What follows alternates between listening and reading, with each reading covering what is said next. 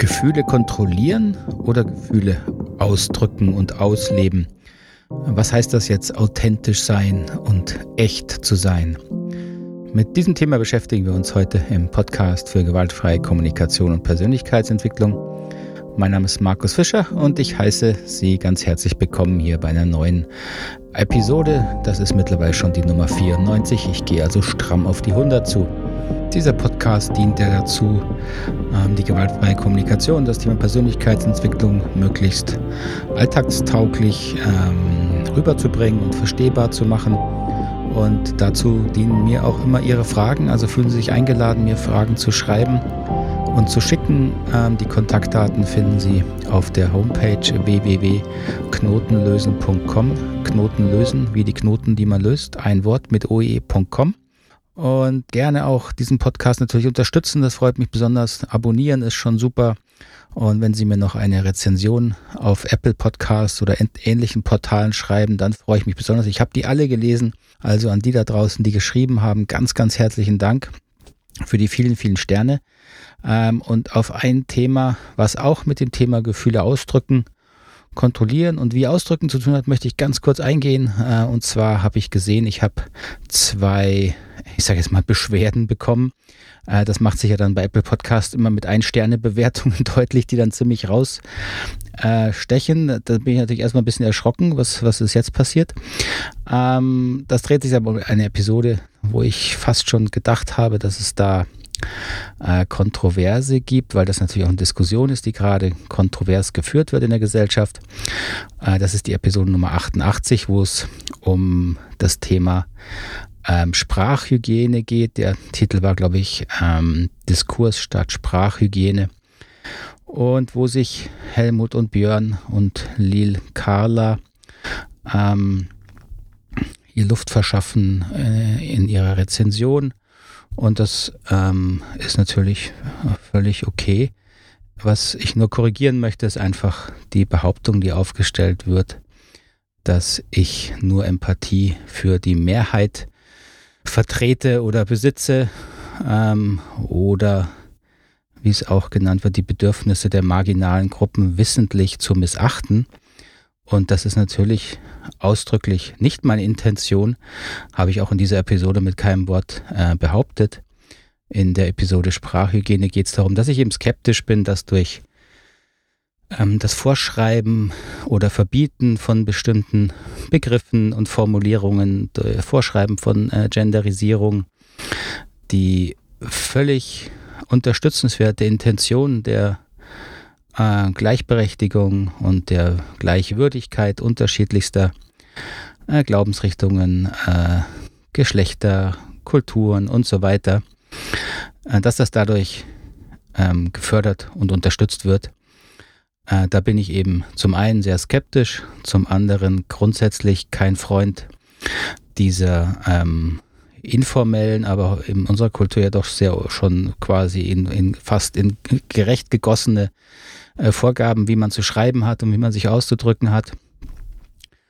Ähm, und das glaube ich einfach nicht, dass das funktioniert. So funktioniert Sprache nicht. Ähm, und so funktioniert, glaube ich, ist keine gute Strategie, um wirklich die Gleichberechtigung und Gleichwürdigkeit für ähm, die Gruppen zu schaffen, die unter Diskriminierung, die es natürlich gibt, zu leiden haben. Und das war natürlich nie mein Ziel dieser Episoden und mir ist auch völlig unklar, wie man das da rein interpretieren kann. Ähm, und über die anderen äh, unterschiedlichen Aussichten, äh, Ansichten von äh, Björn und Helmut oder Lil Carla kann man natürlich diskutieren. Da bin ich ja immer ein Freund von. Also gerne äh, die Argumente hier anführen. Dann kann man die ja besprechen. Passt aber auch ganz gut zum heutigen Thema. Was heißt eigentlich authentischer Ausdruck? Was machen wir mit unseren Gefühlen? Wie wollen wir damit umgehen? Was sagt die gewaltfreie Kommunikation dazu? Und ähm, schauen wir mal, wo wir da landen.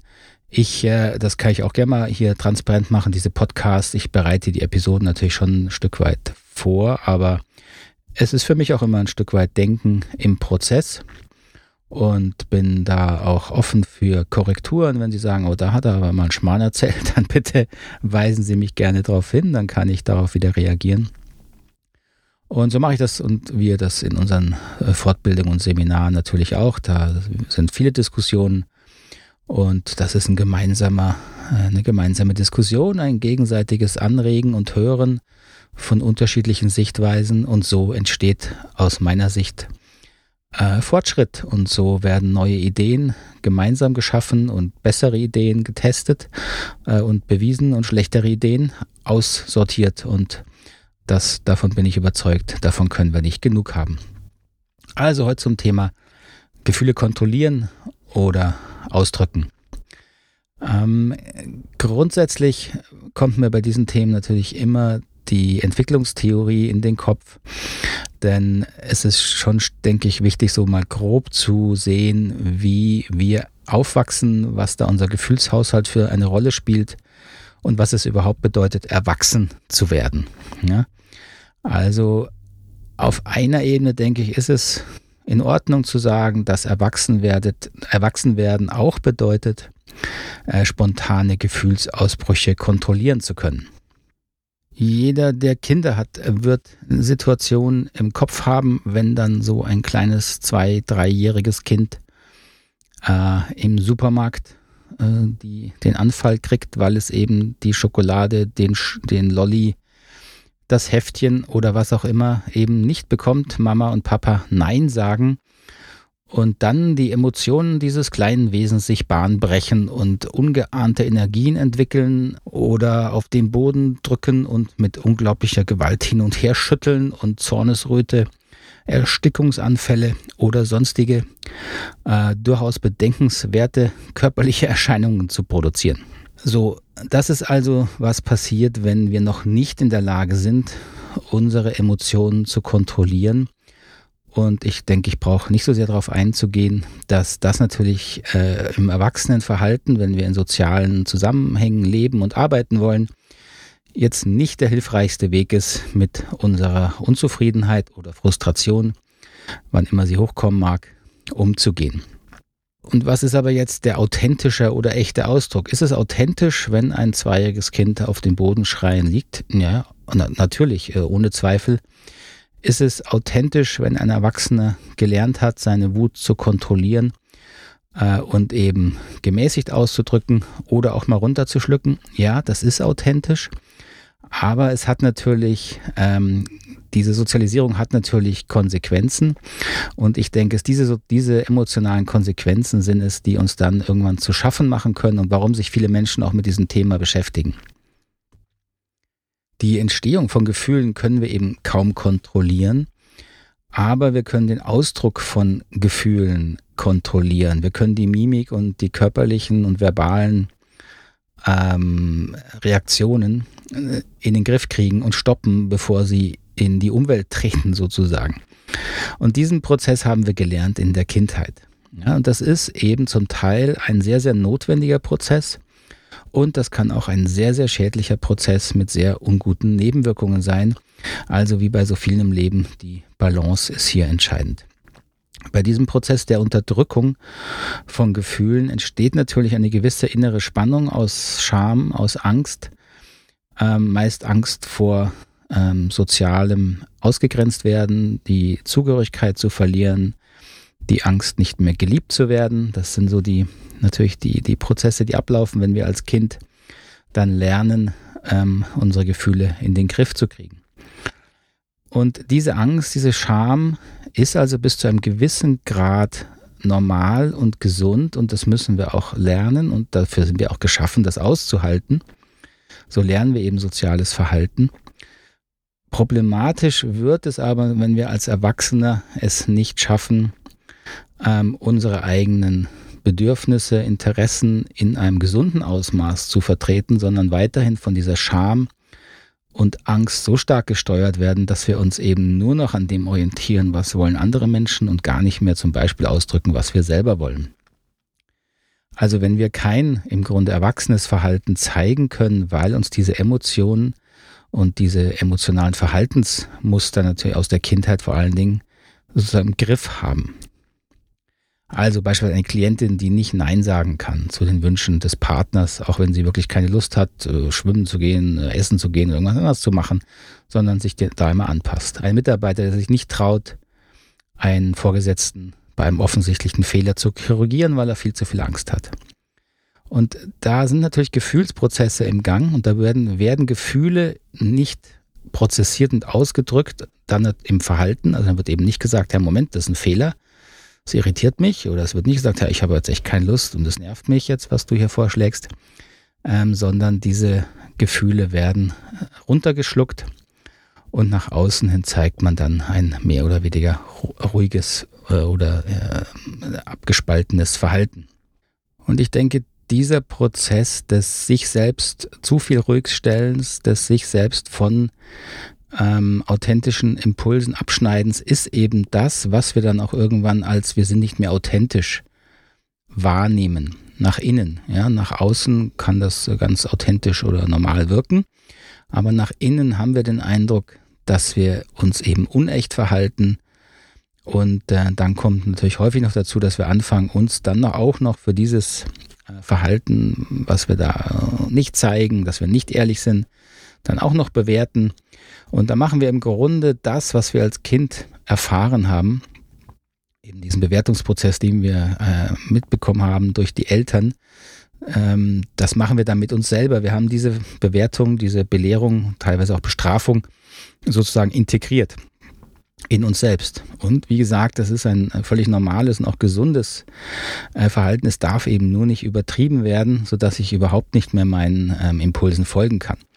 Und das Ziel einer Persönlichkeitsentwicklung ist es nun eben, Gefühle wieder erstmal bewusster wahrzunehmen, gerade diese unterdrückten oder kaum mehr wahrgenommenen Gefühle bewusster wahrzunehmen, ohne davon überwältigt zu werden.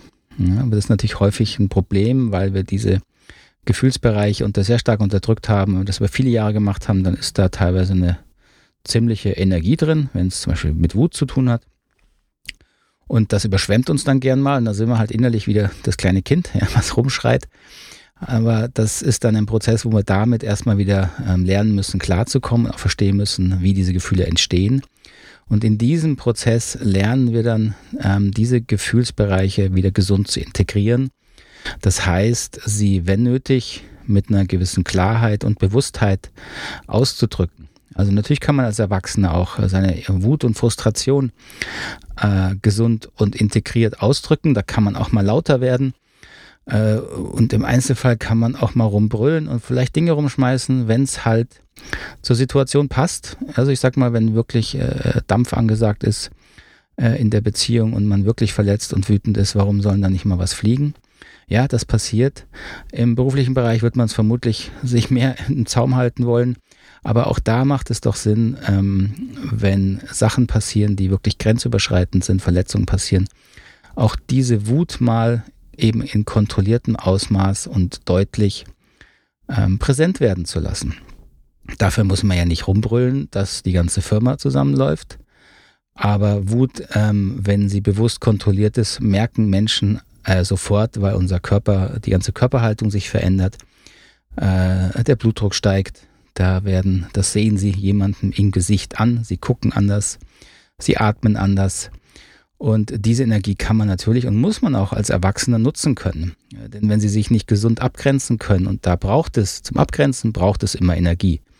Wenn jemand ihnen zu nahe kommt, verbal oder körperlich, äh, dann müssen sie sich abgrenzen lernen und da muss natürlich eine gewisse Kraft dahinter stecken, weil warum soll man sie sonst überhaupt wahrnehmen? Und diese Kraft müssen sie wieder, äh, zu dieser Kraft müssen sie Zugang bekommen. Und diese Kraft kommt eben aus diesen Gefühlen, ähm, die sie als Kind mal unterdrückt haben, aber die man wieder lernen kann, ähm, als Erwachsener zu nutzen.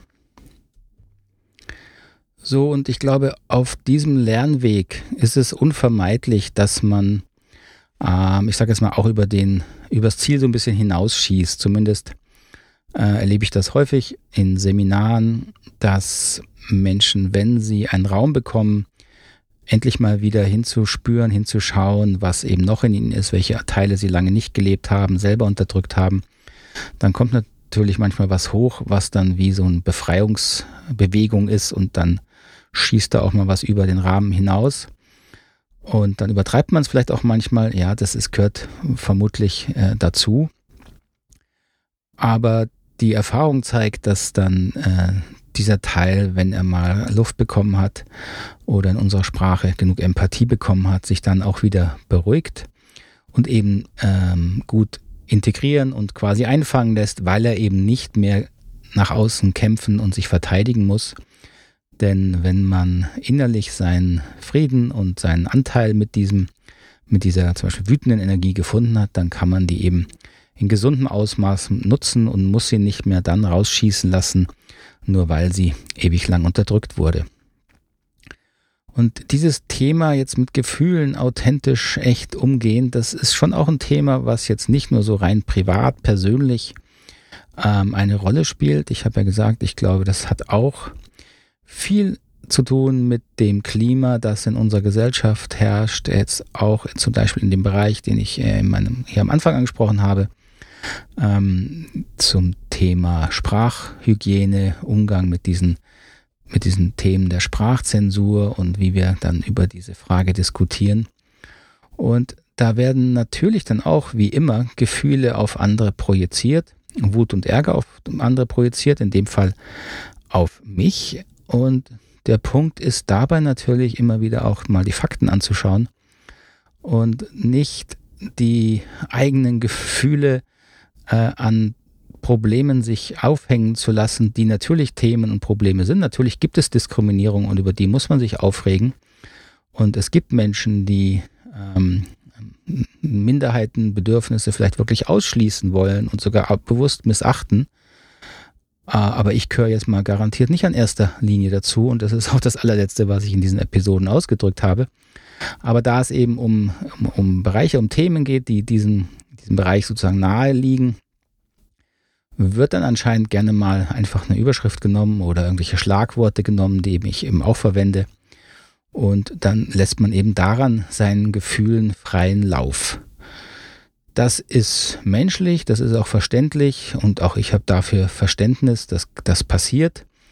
Ähm, und gleichzeitig, wenn es zu oft passiert und zu viel passiert, ähm, werden durch diese unkontrollierten, sage ich jetzt mal, Ausbrüche, die ja häufig dann auch in Angriffen enden, entsteht natürlich eine Diskussionskultur, die keine Diskussionskultur mehr ist, sondern eine Gegeneinanderkultur und eine Nicht-Zuhören-Kultur.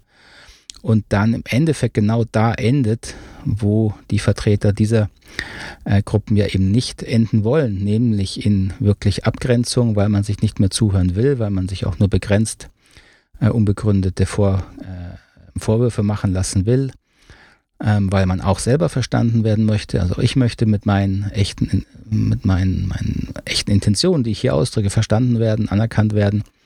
Und wenn man, wenn ich dann den Eindruck habe, das wird bewusst nicht gemacht, sinkt natürlich auch bei mir dann irgendwann die Lust, mich damit zu beschäftigen. Und das wäre schade und dem möchte ich auch vorgreifen. Das ist auch der Grund, warum ich es hier nochmal ähm, bewusst anspreche. Ich lade also wirklich ein, ich, mich interessieren diese Themen, ähm, auch mit Sprache, mit, mit äh, Sprachkultur, mit Kommunikation. Natürlich, sonst würde ich kaum so einen Podcast machen.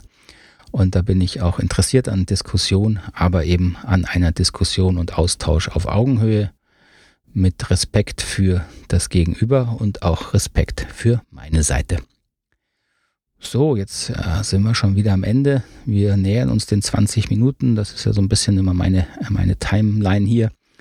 Ich hoffe, das war soweit interessant für Sie. Bin gespannt auf Rückmeldungen.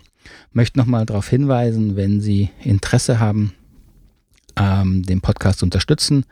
Da freue ich mich natürlich auch, wenn Sie hier in der GFK-Community Mitglied werden. Das ist eine Möglichkeit, in der Sie einige Vorteile noch kriegen. Ähm, auch leichter Fragen stellen können für den Podcast oder sogar mal eine kostenlose Beratungssitzung, die dann hier im Podcast so weit wie möglich anonymisiert veröffentlicht wird. Das ähm, ist ein neues Projekt, was ich gerne jetzt anschieben möchte. Und wenn Sie da Interesse haben, bitte mir einfach auch eine E-Mail schreiben über die Homepage oder an fischer.knotenlösen.com ähm, und kurz beschreiben, worum es geht. Und dann melde ich mich und dann schauen wir, ob das hier passt. Soweit, so gut. Dann bedanke ich mich erstmal wieder ganz herzlich für Ihre Aufmerksamkeit. Bin wirklich äh, begeistert, dass der Podcast jetzt schon so lange läuft, auch mit Ihrer wirklich Unterstützung. Ganz herzlichen Dank. Jeder, der hier den Podcast runterlädt, hilft mir und motiviert mich. Und äh, schreiben Sie mir, melden Sie sich, wenn Sie Fragen haben. Und sonst wünsche ich Ihnen erstmal einen ganz schönen Tag oder eine geruhsame Nacht, wo immer Sie mich auch gerade im Ohr haben. Bis zum nächsten Mal. Alles Gute. Tschüss. Ade.